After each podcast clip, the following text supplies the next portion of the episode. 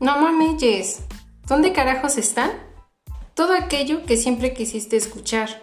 Amigos, trabajo, pareja, sexo, amor, lujuria, realidad, cambios. Porque para recomendar, todos. Pero para acompañarte, no mames, ¿dónde carajos están?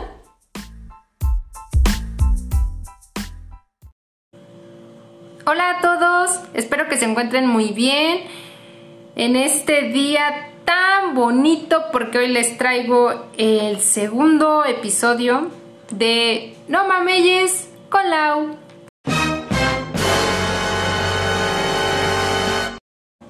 La neta, ¿yo fallé?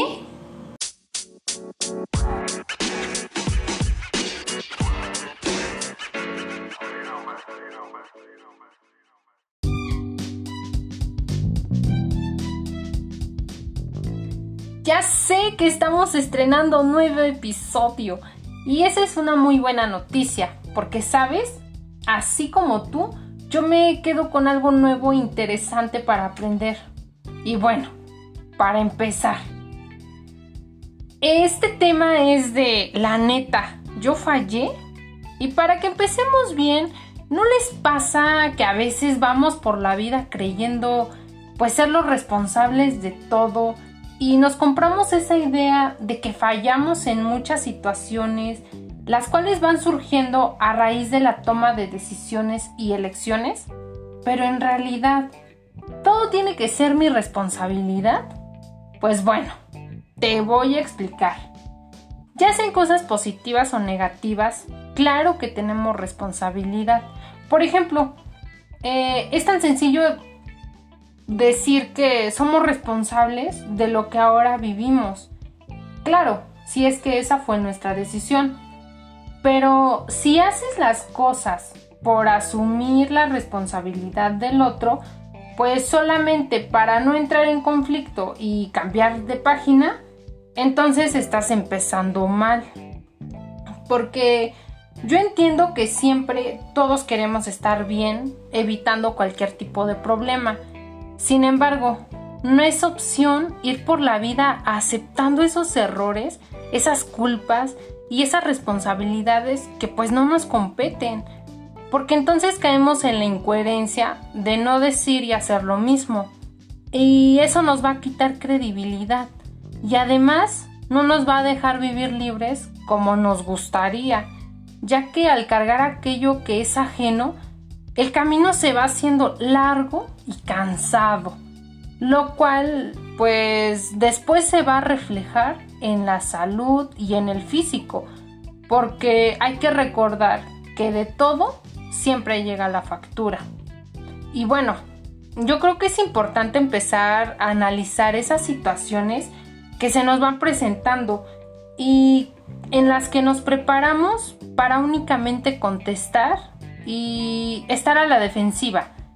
Y yo creo que es tiempo de prepararnos para asumir aquello que va siendo nuestra responsabilidad, desde las palabras hasta las acciones, porque muchas veces se nos culpa por todo o casi todo, y ni siquiera nosotros ni el otro somos capaces de ofrecer una disculpa, algo que es sencillo y a veces complicado.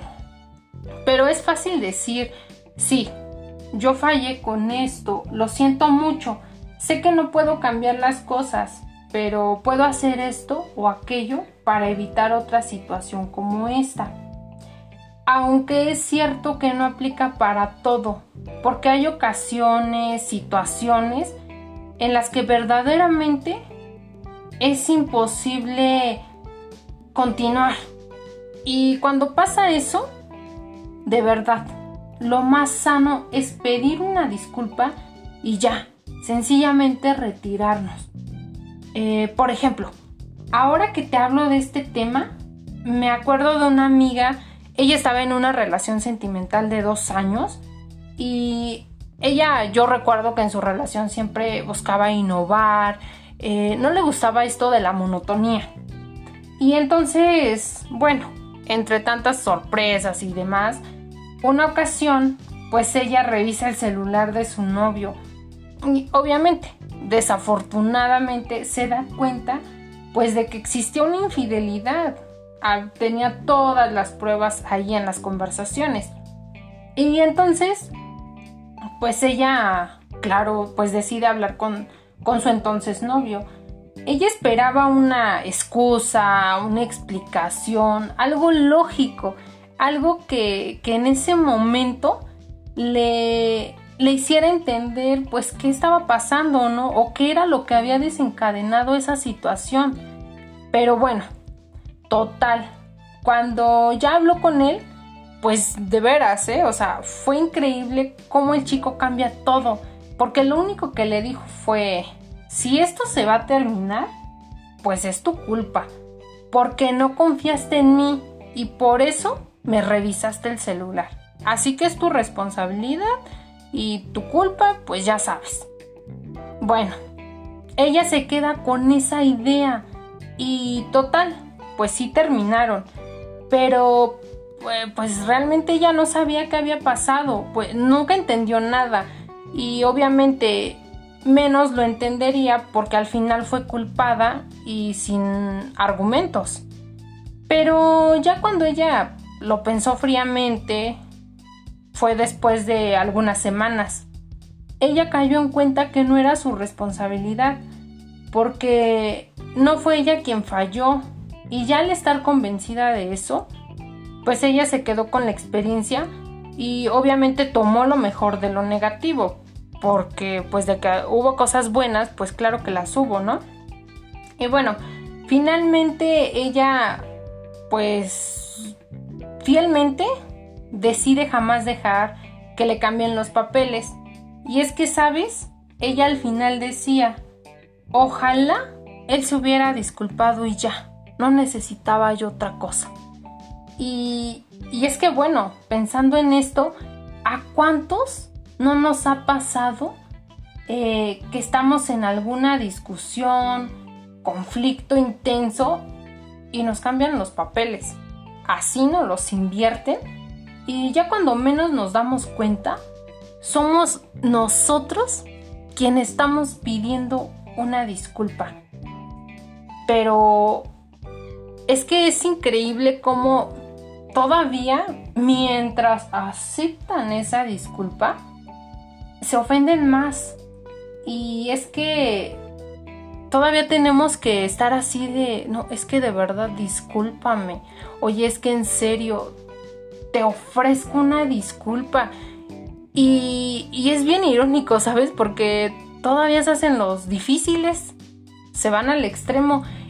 Y, y, eso pasa muy regularmente, ¿sabes? En cualquier tipo de discusión. Es más, nos recuerdan o recordamos lo que pasó hace unos tres años. O incluso unos días atrás. No, es que te acuerdas de esto. Y bueno, el total, no sabemos ni por qué estamos pidiendo disculpas y ya cuando nos damos cuenta, como para remediar las cosas, nos dicen, bueno, sí, ya, te disculpo, ya, olvídalo.